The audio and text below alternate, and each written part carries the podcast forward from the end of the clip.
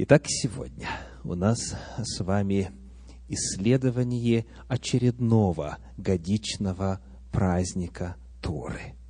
Цикл проповедей, в котором мы с вами находимся на протяжении десяти дней покаяния, называется так «Тайна Мессии в праздниках Торы».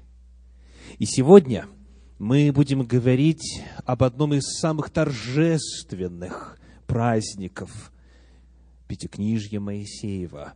Это праздник День очищения. День очищения. Еще он называется День суда или Судный день.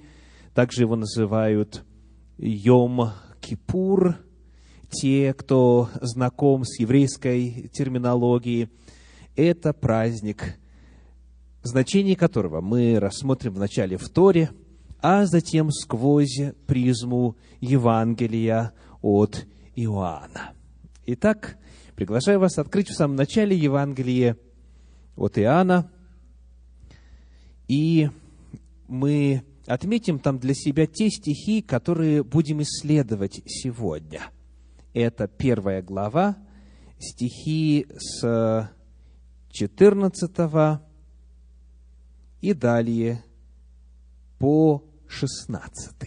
Первая глава Евангелия от Иоанна, стихи с 14 по 16. Но для того, чтобы эти отрывочки понять, для того, чтобы уразуметь их в общебиблейском контексте, нам необходимо вначале изучить Божьи повеления о празднике судного дня. И они записаны в 23 главе книги Левит – 23 глава книги Левит содержит общий список всех семи годичных праздников Торы. И праздник, о котором мы говорим сегодня, здесь также отражен. Книга Левит, 23 глава, стихи с 23 по 32. С 23 по 32. «И сказал Господь Моисею, говоря, скажи сынам Израилевым, в седьмой месяц, в первый день месяца, да будет у вас покой, праздник труб, священное собрание. Никакой работы не работайте и приносите жертву Господу. Это то, что мы изучали вчера. Праздник труб, как мы выяснили, это пролог к празднику Йом-Кипур. И вот теперь начиная со следующего, с 23 стиха, вернее, теперь уже с 26, мы читаем повеление, собственно, об этом празднике. «И сказал Господь Моисею, говоря, «Также в девятый день седьмого месяца сего, день очищения, да будет у вас священное собрание. Смиряйте души ваши и приносите жертву Господу. Никакого дела не делайте в день сей, ибо это день очищения, дабы очистить вас пред лицем Господа Бога вашего. А всякая душа, которая не смирит себя в этот день, истребится из народа своего. И если какая душа будет делать какое-нибудь дело в этот день, я истреблю ту душу из народа ее. Никакого дела не делайте. Это постановление вечное в роды ваши, во всех жилищах ваших. Это для вас суббота покоя. И смиряйте души ваши с вечера девятого дня месяца, от вечера до вечера празднуйте субботу вашу. Итак, праздник этот, праздник Йом-Кипур, праздник Дня Очищения, начинался с вечера девятого дня. Библейский день всегда начинается с заката солнца, и сам процесс очищения святилища происходил в течение дня следующего календарного, то есть десятого числа седьмого месяца, месяца, который называется Афаним, или второе его название – месяц Тишри. Что же должно было происходить в этот день? Священное Писание говорит в 28 стихе, «Ибо это день очищения». И вот что интересно. Когда мы читаем этот отрывок непосредственно в Торе, по-древнееврейски, в оригинале – то оказывается, вместо привычной и у многих на слуху фразы «Йом-Кипур», день очищения, в оригинале сказано «Йом Гакипурим». Если это для вас что-нибудь значит, им это окончание множественного числа. Не Йом-Кипур – день очищения, а Йом Гакипурим – день очищений или день искуплений, множественное число. То есть, соответственно, ни один предмет, ни один объект, ни одно явление будет подвергаться очищению, а несколько. О чем же идет речь? Давайте посмотрим в этой же книге, в книге Левит, на 16 главу. Книга Левит, 16 глава, 33 стих. Левит 16, 33.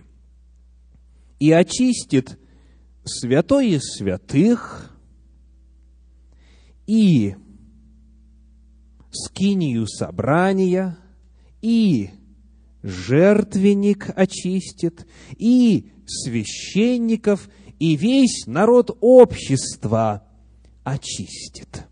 Вот почему Йом Хакипурим – день очищений, потому что и святой святых, самая святая часть святилища, второе отделение святилища – и святилище в целом, и жертвенник, и все священники, включая и первосвященника, и весь народ. Все в этот день очищалось.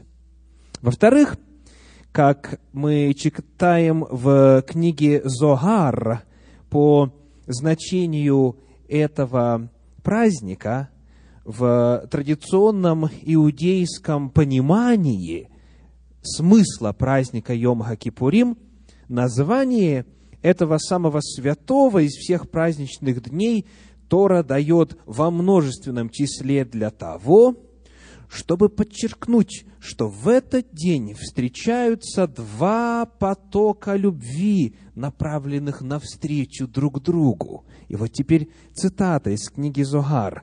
«С того момента, когда в груди согрешившего рождается чувство раскаяния, и начинает прокладывать себе дорогу к небесам, милосердие Всевышнего спускается ему навстречу, успокаивая его душу и заверяя в том, что она получит прощение Творца и грех будет забыт.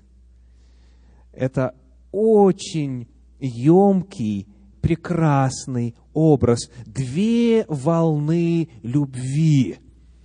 Это человека очищает, и это в определенном смысле, о котором мы чуть подробнее поговорим сегодня, Бога освобождает от греха. В каком смысле? Мы выясним. Согласно этому толкованию, как только грешник идет навстречу Господу, ему навстречу выходит Господь, они встречаются, и происходит очищение.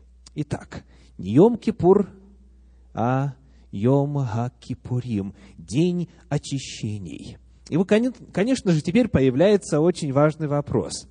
Почему же, почему же нужно было очищение? Ну, можно ли понять, почему всему обществу израильскому нужно было очищение? Почему всему народу Божью нужно было очищение? Это довольно понятно, правда? Кто из э, человеков без греха? Нет, ни одного. Да, даже в этом зале, в этой прекрасной аудитории. Нет, ни одного. То есть, что грешников очищать надо, что они нуждаются в очищении от греха, это понятно. Что священники нуждаются в очищении греха, это, хоть и труднее поверить некоторым, но тоже понятно, потому что они тоже люди, как говорит Священное Писание, они тоже обложены немощью, они тоже согрешают, хоть и должны быть ближе к Богу. Но вот что удивительно звучит, и для многих абсолютно непонятно, это почему святой святых, который так и называется, святой святых, самое святое место из возможных, почему святилище почему все, что касается Божьего жилища, почему вот это нуждается в очищении. И вот библейский ответ. Говоря коротко, давайте вспомним, как же человек на протяжении года освобождался от своих грехов. Если человек согрешил, он должен был сделать что? Он должен был принести жертву. Жертву за грех, жертву повинности и так далее. Он возлагал руку на голову жертвы, силой надавливал, чтобы изобразить тяжесть греха, которая перекладывается с человека на жертвенное животное. Дальше он совершал что? Исповедание своего греха или грехов. Он ясно, четко и вслух озвучивал, за что он просит у Всевышнего прощения. Затем животное заколалось, и кровь этого животного брызгалась на жертвенник. В отдельных случаях кровь вносилась прямо во святилище и брызгалась на завесу, которая отделяла святое от святого святых. И вот так вот было на протяжении всего года. Господь говорит в книге Исход, в 25 главе, 8 стихе следующее. Исход 25 глава, 8 стих. «И устроят они мне святилище, и буду обитать посреди их». То есть в стане израильском, когда совершалось путешествие по пустыне, и затем, когда Скиния была уже расположена и в Гаваоне, и в других местах, и потом, наконец, оказалась непосредственно в Иерусалиме, вот там жил Господь.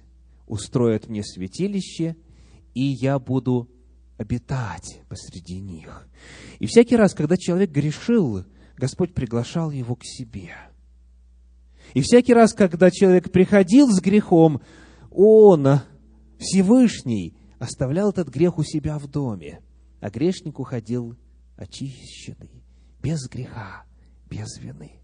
И вот так было на протяжении всего года. И грехи там изо дня в день, из месяца в месяц во святилище Божьем накапливались. Святилище осквернялось, потому что Бог принимал грех. Грех оставался жить, вина оставалась на святилище. И потому, говоря в целом, рисуя общую картину, раз в год необходимо было очистить святилище, потому что жилище Божье должно быть свято. Бог безгрешен, Бог праведен. Он мог только на время брать вину грешников на себя. Грех не может жить с Богом постоянно. И потому необходимо было очищать святилище от, сказано, нечистот сынов Израилевых. Весь год туда приносили грехи. Каким же именно образом происходил вот этот вот процесс очищения святилища и очищения всего народа. Приглашаю вас открыть в книге Левит в 16 главе стихи с 15 по 17. Книга Левит, глава 16, стихи с 15 по 17. Сказано так. «И заколет козла в жертву за грех, за народ, и внесет кровь его за завесу и покропит ею на крышку и пред крышкою. Э, давайте проясним, о какой крышке идет речь. В центре святого святых святилища стоял деревянный, изготовленный из дерева сетим, из акации ларец священный. Он был обложен золотом. И там внутри находились две скрижали завета. Там находились десять заповедей, которые Всевышний написал своим собственным перстом. И вот этот ларец, он имел как раз крышку. Это золотая крышка – была устроена так, что в ней были вмонтированы два херувима, два ангела по обеим сторонам этой крышки. И они собою осеняли, то есть они были над этой крышкой расположены, лицами своими смотря. И вот именно на это место, на этот предмет, то есть это место, которое содержало в себе Божий закон, необходимо было кровью, кровью жертвы за народ покропить. Покропит на крышку и пред крышкою, и дальше сказано, и очистит святилище от нечистот сынов Израилевых и от преступлений их во всех грехах их.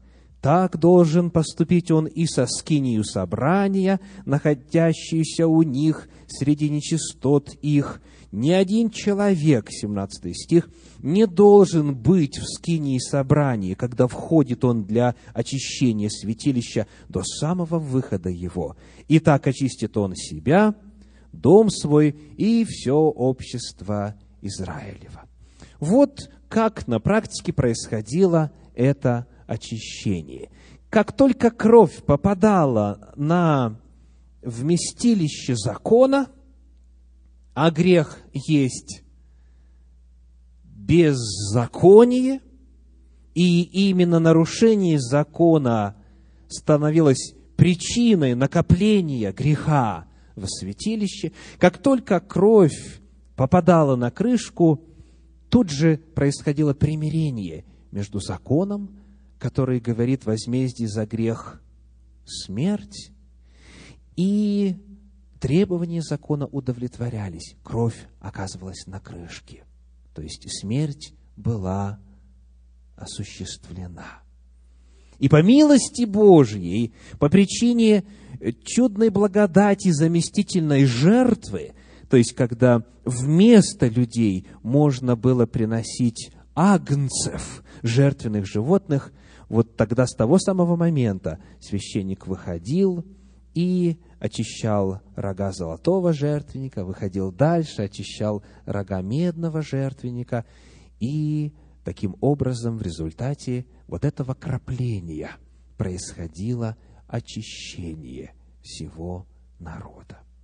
Вот что Священное Писание рассказывает о том, как это необходимо было делать, когда стояла скиния, когда позже был построен храм, когда действовала предусмотренная Господом система жертвоприношений. Во время первой нашей проповеди мы с вами изучали то, что Священное Писание рассказывает о храме. Проповедь называлась «Разрушение храма». То есть, начиная с 70 века нашей, 70 года нашей эры, это больше уже невозможно. И появляется вопрос, каким же образом тогда, в таком случае, очищать себя? Каким же образом освобождаться от грехов? Вот что мы находим в книге исследователя Элиягу Китов. Книга называется «Книга нашего наследия» касательно способа, который применяется сегодня. Накануне Йом-Кипура принято совершать обряд капорот, искупления. Если по каким-то причинам сделать капорот в этот день невозможно, их делают на день раньше. Каждый мужчина приобретает живого петуха – а каждая женщина – курицу.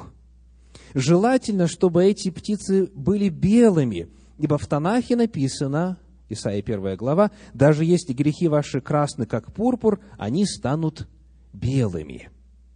Если невозможно достать петуха, разрешается приобрести для этой цели гуся или других кошерных птиц, животных и даже рыб – запрещается использовать для капорот только голубей, ибо в храме голуби приносились жертву, и люди могут ошибочно подумать, что совершается жертвоприношение.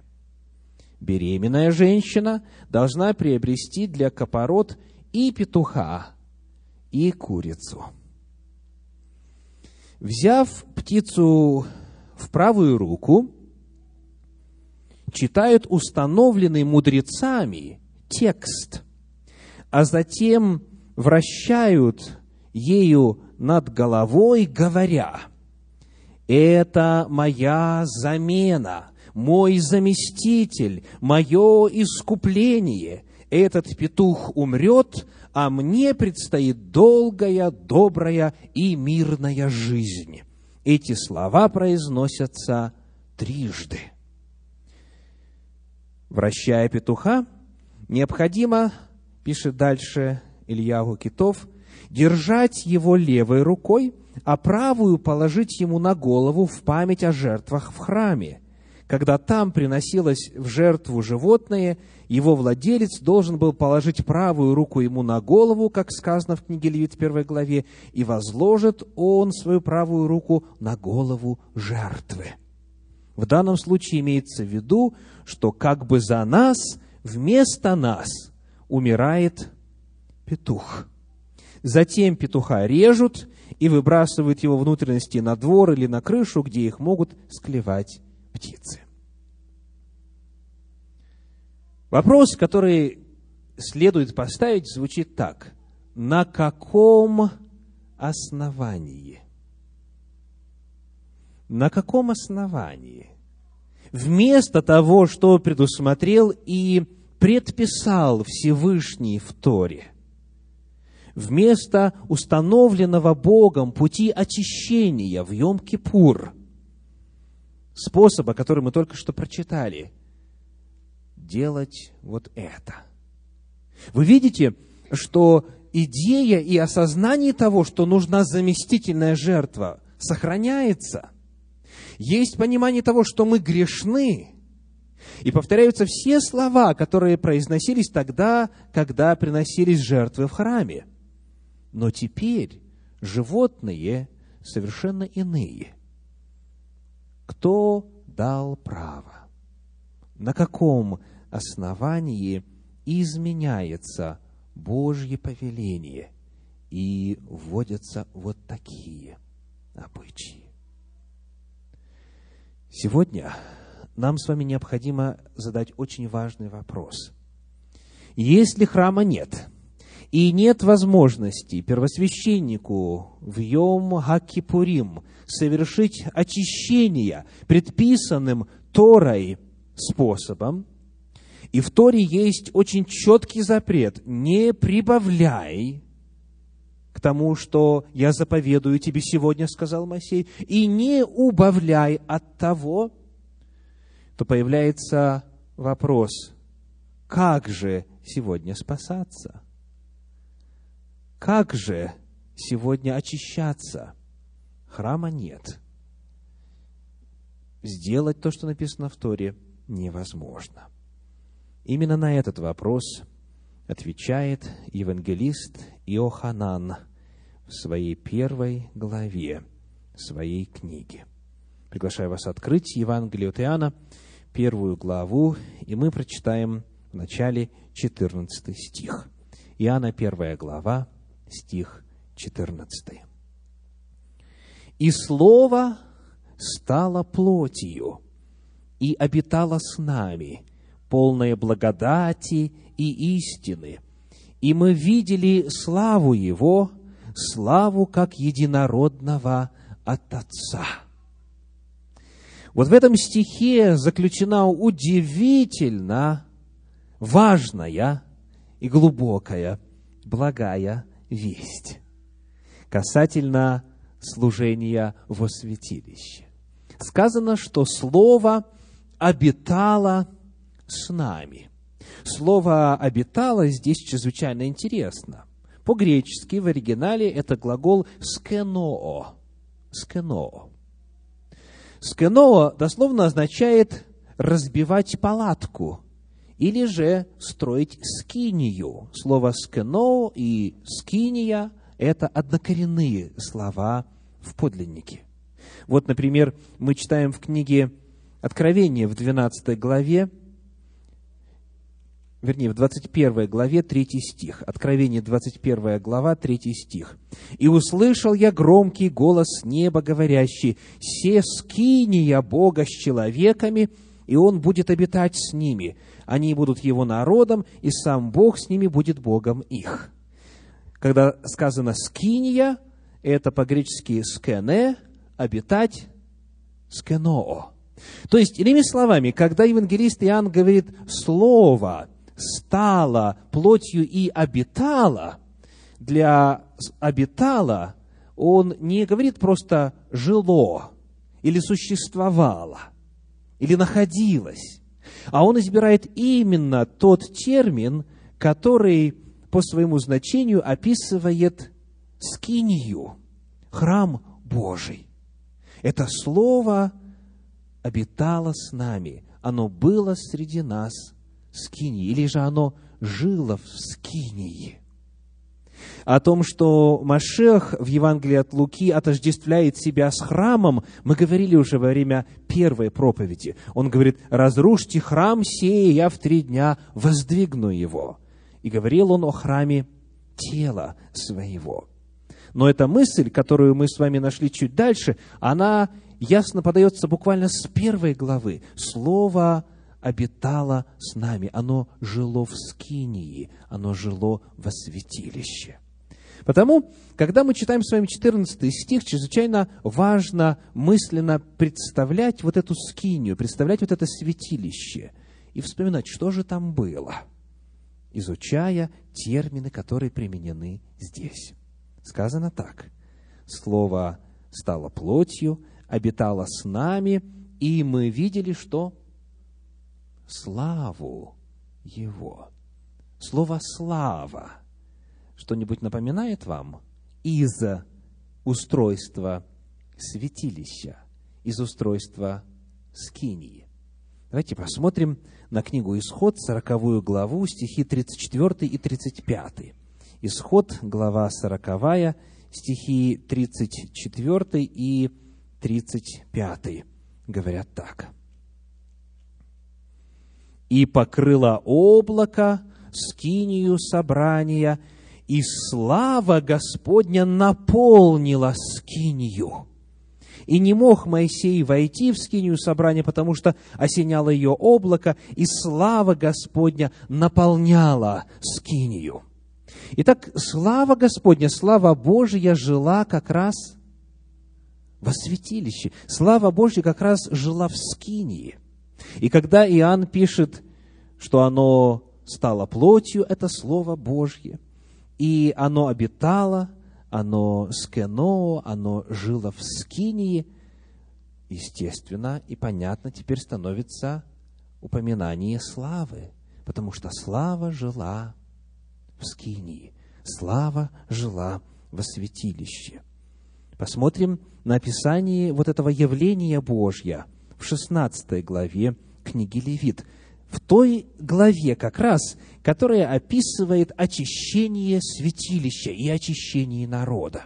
Когда первосвященник единожды в год входил во святое святых и вот оказывался там лицу, лицом к лицу со Всевышним. Итак, Левит, глава 16, прочитаем первые два стиха.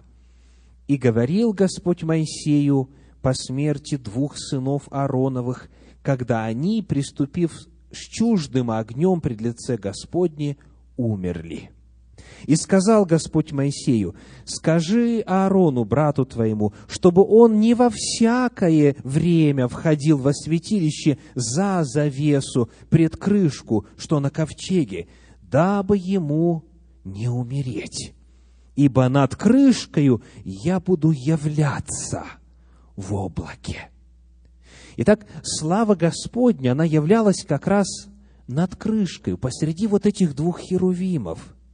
И Аарону было запрещено туда появляться просто так, в любой день, только лишь в один день, только лишь однажды в год, на десятое Тишри, на десятое Афанима, он мог входить туда для совершения этого служения.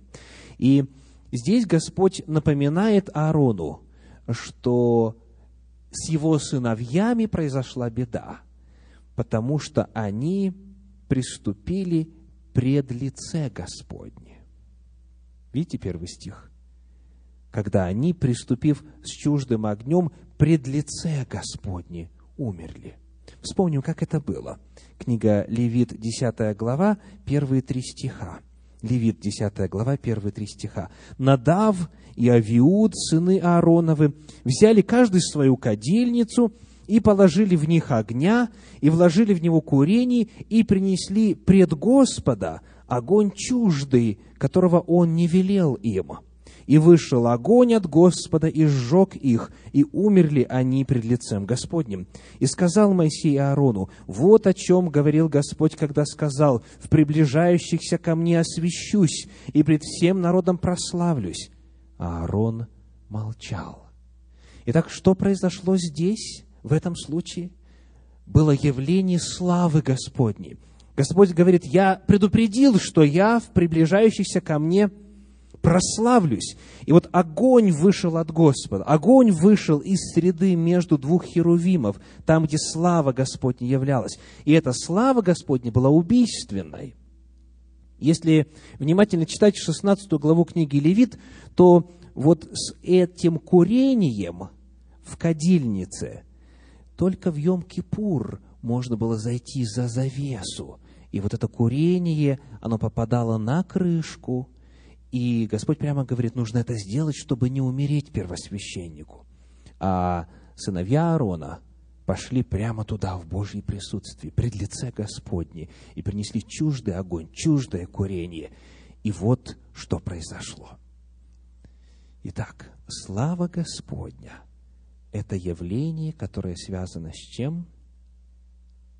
Со святилищем, а если точнее, со святым святых – слава Господня должна была быть видима в Йом-Кипур. Потому, когда мы с вами читаем 14 стих 1 главы Евангелия от Иоанна, мы видим что? Во-первых, скинию, святилище. Во-вторых, мы видим славу Господня, которая является во святилище. И это сразу же нам напоминает Йом Хакипурим. Это сразу же нам напоминает тот день, когда нужно было по закону являться при лице Господне, и Господь говорит, я там буду являться тебе. Вот о чем говорит Иоанн здесь. Это язык, это терминология Йом-Кипура. Теперь идем дальше. 15 стих 1 главы Евангелия от Иоанна. Евангелие от Иоанна, 1 глава, 15 стих. Звучат слова Иоанна Крестителя. Читаем. Иоанн свидетельствует о нем и, восклицая, говорит, «Сей был тот, о котором я сказал, что идущий за мною стал впереди меня, потому что был прежде меня». Давайте разберем эту очень важную, емкую фразу. О чем идет речь? Ну, вопрос. Кто старше, Иоанн Креститель или Иисус? Иоанн Креститель. В Евангелии от Луки описывается рождение Иоанна Крестителя. Если вы конспектируете, то это первая глава, стихи с 24 по 35. Евангелие от Луки, первая глава, стихи с 24 по 35. Насколько Иоанн Креститель был старше Иисуса? На шесть месяцев, на полгода. То есть, он был старше, он раньше на полгода родился. Однако он говорит, идущий за мною стал впереди меня, потому что он был прежде меня. И что это значит, он уже объяснил. Первые три стиха. В начале было Слово, и Слово было у Бога, и Слово было Бог. Оно было в начале у Бога. Все через Него начало быть, и без Него ничто не начало быть, что начало быть.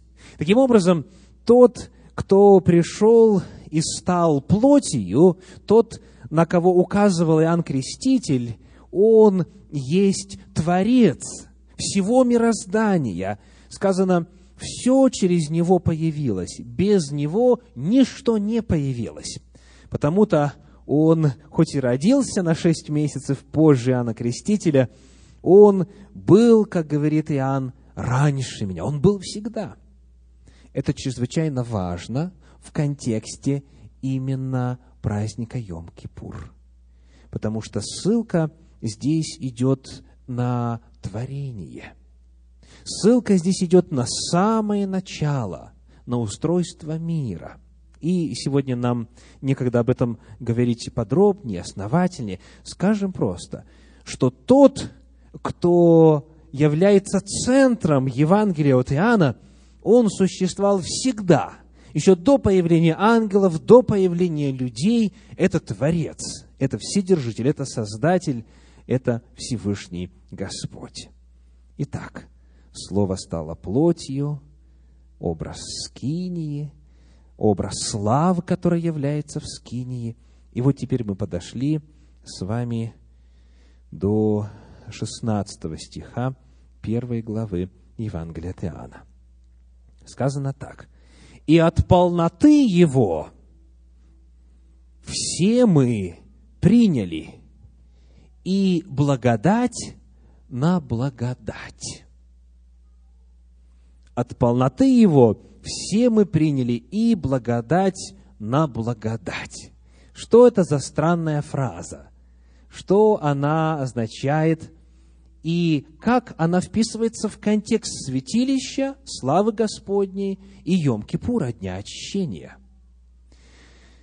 Во-первых, нужно сразу же забыть ложную идею о том, что благодать явилась только в первом веке нашей эры. Потому что только что нам сказали, что то, о ком идет речь, он существовал вообще раньше всех. Так? И от полноты его, вот именно того Творца, который все создал, вот от его полноты мы получаем и благодать на благодать. То есть, благодать – это явление, которое существует очень давно. Фактически в Священном Писании сказано, что мы получили благодать прежде вековых времен, прежде начала времени. Итак, что же эта фраза означает? Благодать на благодать в контексте очищения святилища. Посмотрим с вами теперь на первую главу книги Левит. Книга Левит, первая глава, первые пять стихов – описывает один из пяти видов жертв, предписанных Торой, и там сказано так. Левит, первая глава, первые пять стихов. «И возвал Господь к Моисею и сказал ему из скинии собрания, говоря, «Объяви сынам Израилевым и скажи им, когда кто из вас хочет принести жертву Господу, то если из скота, приносите жертву вашу из скота крупного и мелкого, если жертва его есть всесожжение из крупного скота, пусть принесет ее мужеского пола, без порока, пусть приведет ее к дверям скинии собрания, чтобы приобрести ему благоволение пред Господом.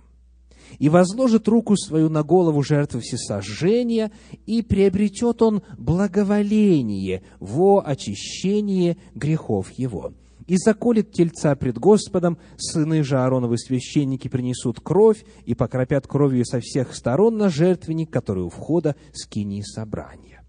Здесь у нас дважды встречается слово «благоволение». Оно передает два разных слова в оригинале, в еврейском. Но оба этих слова являются синонимами – вот благоволение по-русски как еще можно было бы назвать? Какой термин был бы уместен? Благоволение. Благая воля, то есть добрые намерения. Что еще? Хорошее расположение к человеку. Так, какие еще синонимы? Благая весть, доброта, благость. Или благодать. Благоволение – это доброе расположение по отношению к человеку. Это благодать. Благодать – это милость, это вот это добрая воля по отношению к человеку, доброе желание по отношению к кому-либо. Итак, благодать являлась всякий раз, когда проливалась кровь животного. То есть сказано, что он приобретет благоволение, когда приведет жертву, когда исповедует свой грех и когда кровь окажется на одном из предметов святилища, на жертвеннике. Вот действие благодати. И это подлинно благодать. Грешник, который нарушил Божий закон, мог, если искренне сожалел о своем злодеянии, освободиться от греха. И все. Он больше уже не считался виновным в этом грехе. Разве это не благодать? Можно было зачеркнуть этот грех, как будто его не было. Он изглаживался. Итак, мы нашли с вами первую благодать. Первая благодать – это кровь жертвенного животного, потому что она очищает человека от греха.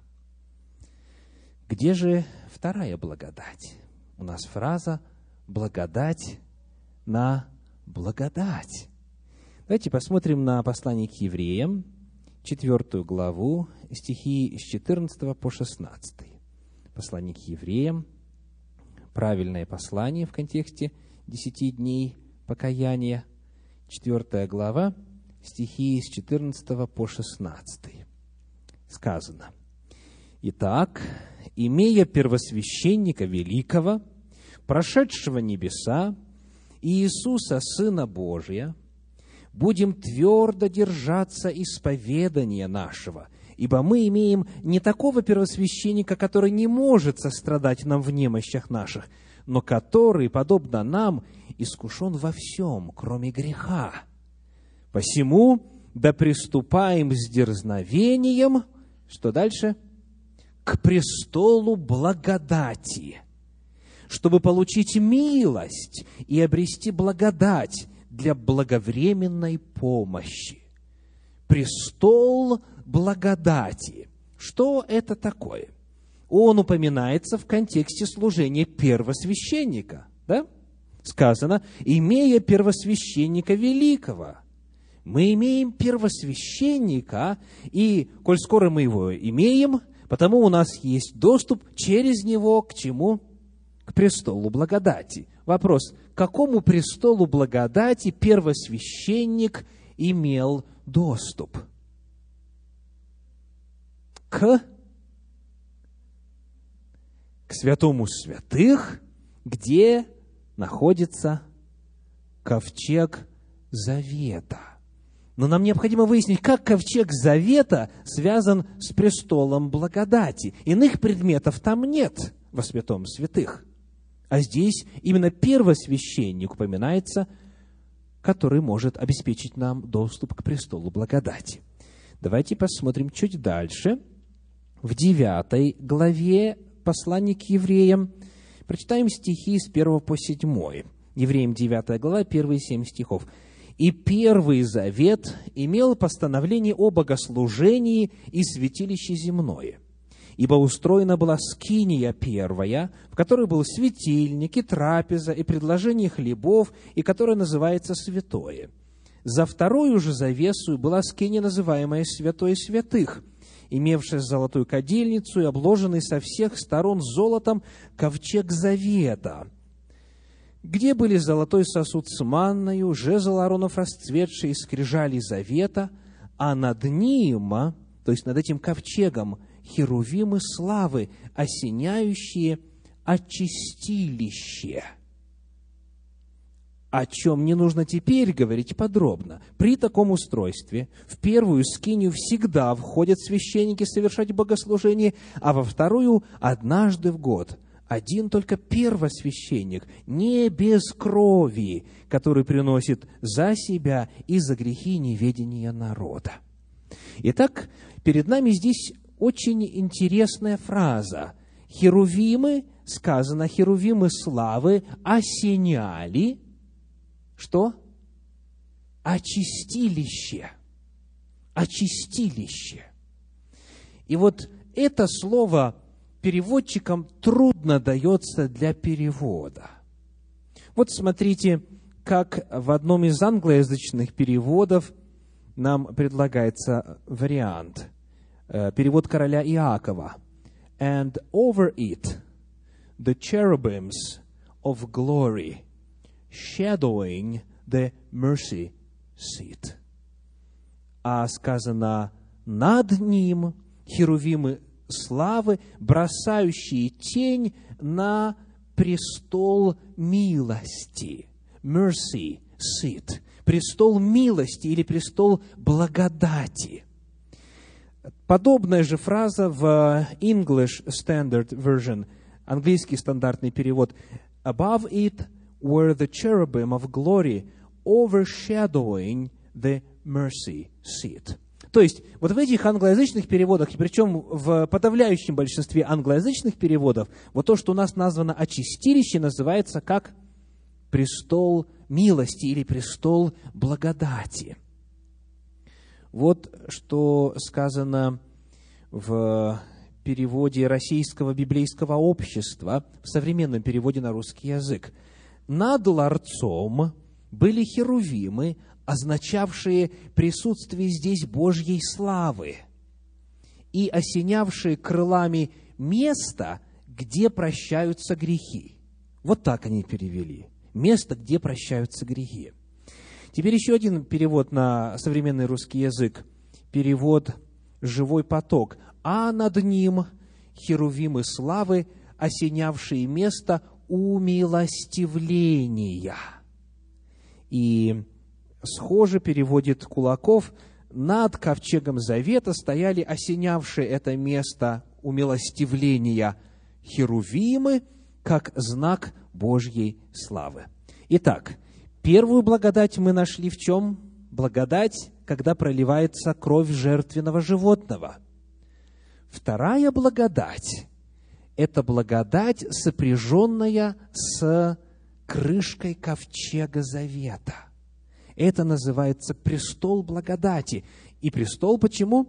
Потому что там слава Божья являлась. Там Господь ярко видимым образом и иногда и физическим образом, как в случае с сыновьями Аарона, являл свое присутствие. Это престол благодати, потому что там являлась благодать. Там на это место кропилась кровь жертвенного животного, и таким образом очищалось святилище, священники и весь народ. Ну что ж, что такое престол благодати? Это ковчег завета, это крышка ковчега завета. И потому мы готовы с вами сформулировать понятие о термине благодать на благодать. Именно в контексте святилища, славы Господней, первосвященника и Йом-Кипура. Благодать на благодать – это когда кровь жертвенного животного крапится на крышку ковчега. Это Йом-Кипурим, это день очищения.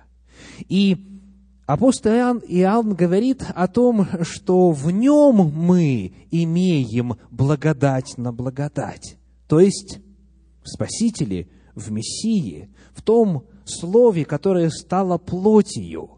Сказано, от полноты Его мы получили благодать на благодать. В этой же первой главе Евангелия от Иоанна, в стихах 29, 35 и 36 сказано на эту тему так. Иоанна, первая глава, стихи 29, 35 и 36. На другой день видит Иоанн, идущего к нему Иисуса, и говорит, «Вот Агнец Божий, который берет на себя грех мира». На другой день опять стоял Иоанн и двое из учеников его, и, увидев идущего Иисуса, сказал, «Вот Агнец Божий».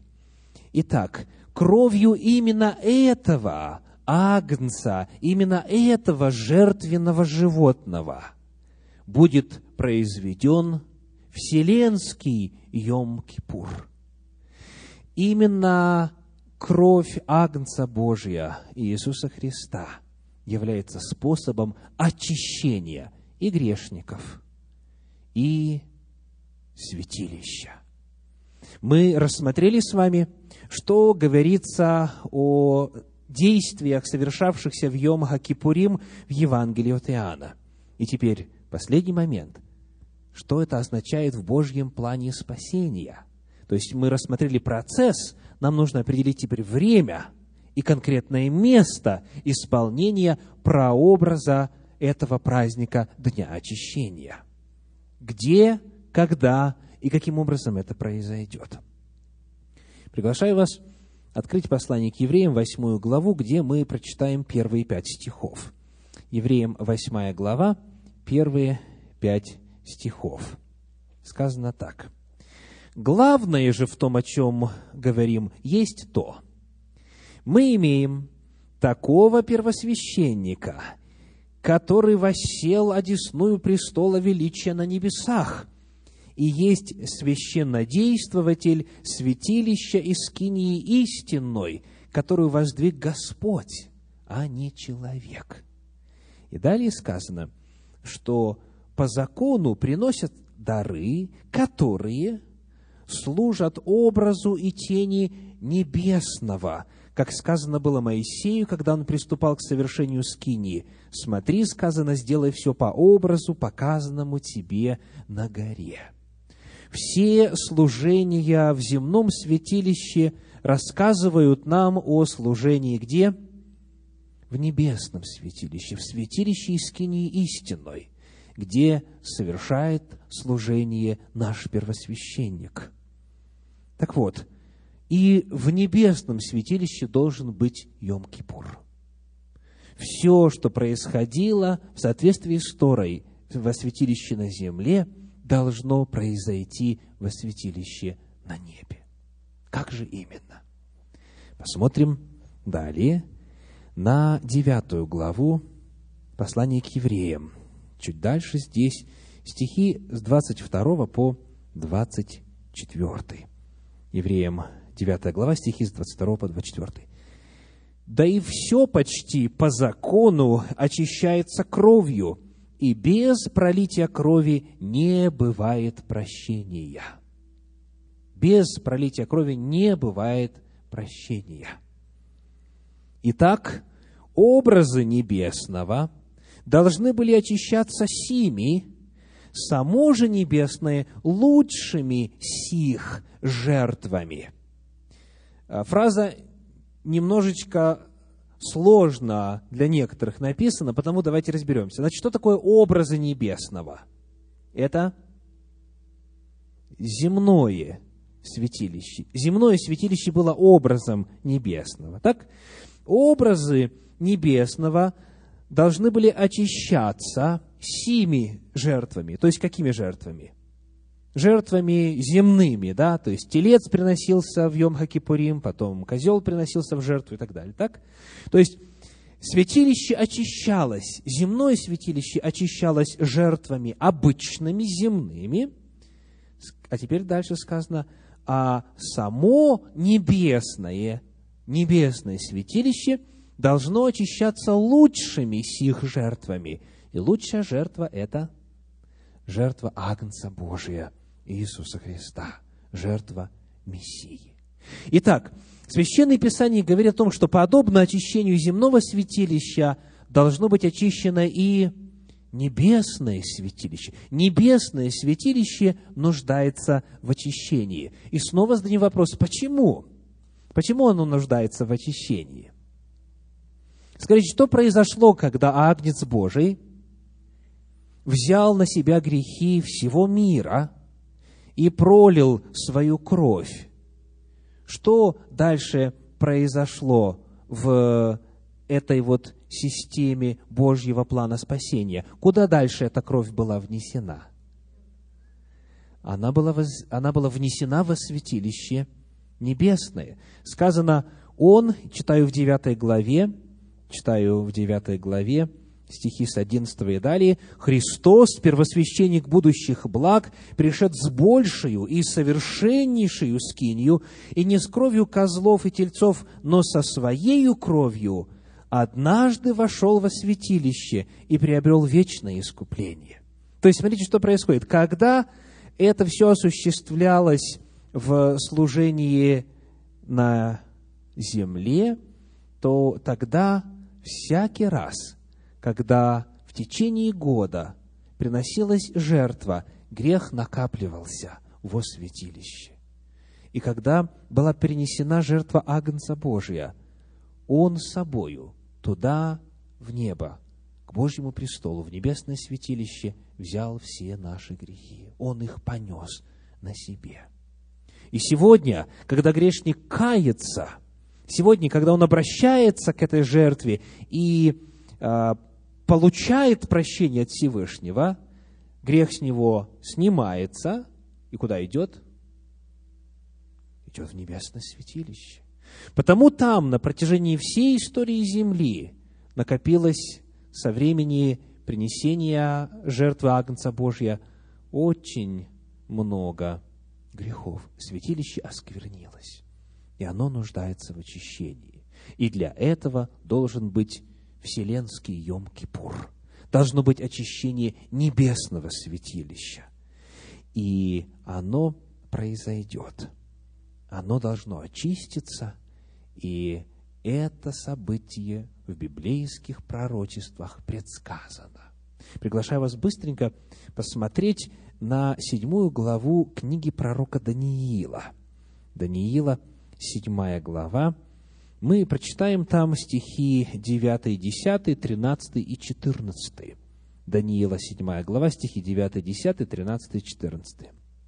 «Видел я, наконец, что поставлены были престолы, и восел ветхий днями.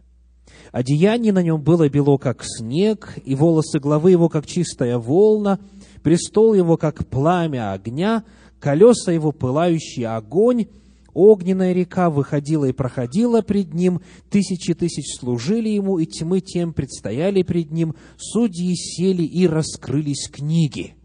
Итак, что описывается? Суд. Суд где? Суд на небе престол Всевышнего. И вот что происходит дальше, 13-14 стихи.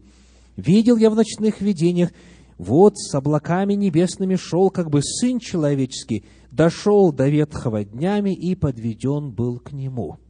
Сын Человеческий выступает в какой роли? В роли первосвященника. Первосвященник должен однажды появиться у престола благодати – он должен однажды войти во святое святых для того, чтобы совершить очищение святилища. Итак, он доведен до ветхого днями и подведен был к нему. И в результате этого служения ему дана была власть, слава и царство, чтобы все народы, племена и языки служили ему – владычество его владычество вечное, которое не придет, и царство его не разрушится. Итак, скажите, когда должен в истории Вселенной произойти Йом-Кипур? Что сразу же после этого суда происходит? Происходит наступление Царствия Божьего. Да? Еще раз. Он подведен к ветхому днями, и ему дана власть, слава и царство – чтобы все народы, племена и языки служили ему, владычество его, владычество вечное, которое не придет, и царство его не разрушится. Итак, как только заканчивается Йом-Кипур, как только заканчивается суд на небе, наступает Царствие Божье. Суд должен произойти до второго пришествия Господня. Йом-Кипур небесный, который очистит все на небе, должен состояться перед пришествием Господа на землю. И в книге Откровения эта картина описана очень ярко. Давайте посмотрим хотя бы бегло на несколько отрывочков. Книга Откровения, глава 11, стихи с 15 по 19. Откровение 11 глава, стихи с 15 по 19. И седьмой ангел вострубил, и раздались на небе громкие голоса, говорящие, «Царство мира соделалось царством Господа нашего и Христа Его, и будет царствовать во веки веков». И двадцать четыре старца, сидящие перед Богом на престолах своих, пали на лица свои и поклонились Богу, говоря, «Благодарим Тебя, Господи Боже Вседержитель, который еси и был и грядешь, что Ты приял силу Твою великую и воцарился. И рассверепел ли язычники, и пришел гнев Твой, и время судить мертвых» и дать возмездие рабам Твоим пророкам, и святым, и боящимся имени Твоего малым и великим, и погубить губивших землю». И вот 19 стих. «И отверся храм Божий на небе, и явился ковчег завета его в храме его, и произошли молнии и голоса, и громы, и землетрясения, и великий град». Итак, происходит Йом-Кипур в небесном святилище – появляется ковчег завета, то место, где и происходит очищение святилища. Но вот здесь я хочу обратить ваше внимание, что голоса раздаются пока еще не на земле, а где? Сказано, раздались, 15 стих, на небе громкие голоса. Также обращаю ваше внимание на то, что сказано в 15 стихе, Он будет царствовать. Также сказано в 17 стихе, Ты есть, был и грядешь. То есть, происходит вначале суд, Йом-Кипур, а потом только придет время и наступит пришествие на землю. То есть вопрос вначале решается там юридически – в святилище небесном, там он провозглашается царем, а потом только после этого он приходит на землю для того, чтобы фактически воцариться. В книге Откровения в последней главе 22 стих говорит, Откровение 22 глава, да, 22 глава, 12 стих, Откровение 22, 12.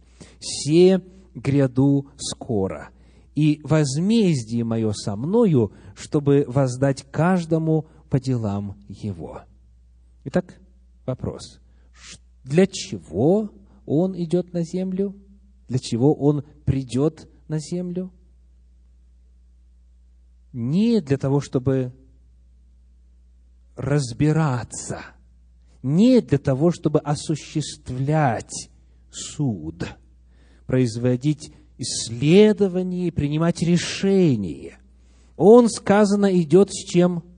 возмездие мое со мною. А возмездие – это решение суда, это итоги суда, это результат суда.